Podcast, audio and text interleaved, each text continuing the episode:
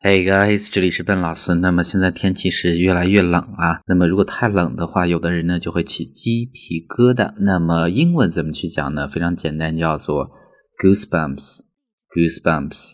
那么注意啊，这是合在一起的一个单词，是一个名词。前面的 goose 是鹅的意思，后面的 bump 做名词是肿起的意思。那么英文中不是鸡皮，是鹅皮，right？所以叫做 goosebumps。Goosebumps 可能是因为冷、害怕或者激动吧。那我们看两个例子啊。第一个，比如说外面有点冷，我胳膊都起鸡皮疙瘩了。那么我们就会说，It is a bit chilly outside。那么外面有一些 chilly，chilly，那么就是凉飕飕这样的一个感觉。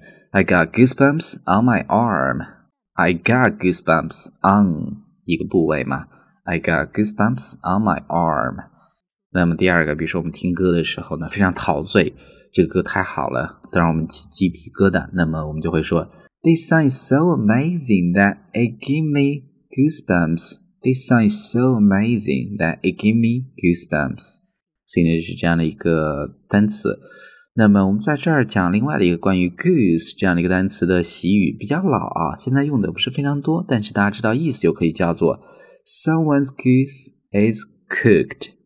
字面来看呢，是某人的这个鹅呢被煮熟了，实际就是说完蛋的意思。举一个例子，比如说小时候你把你们家的花瓶打碎了，或者偷了钱包，那么我们就会说呀，这个事儿呢一定不能让妈妈看见，要不然我们就完蛋了。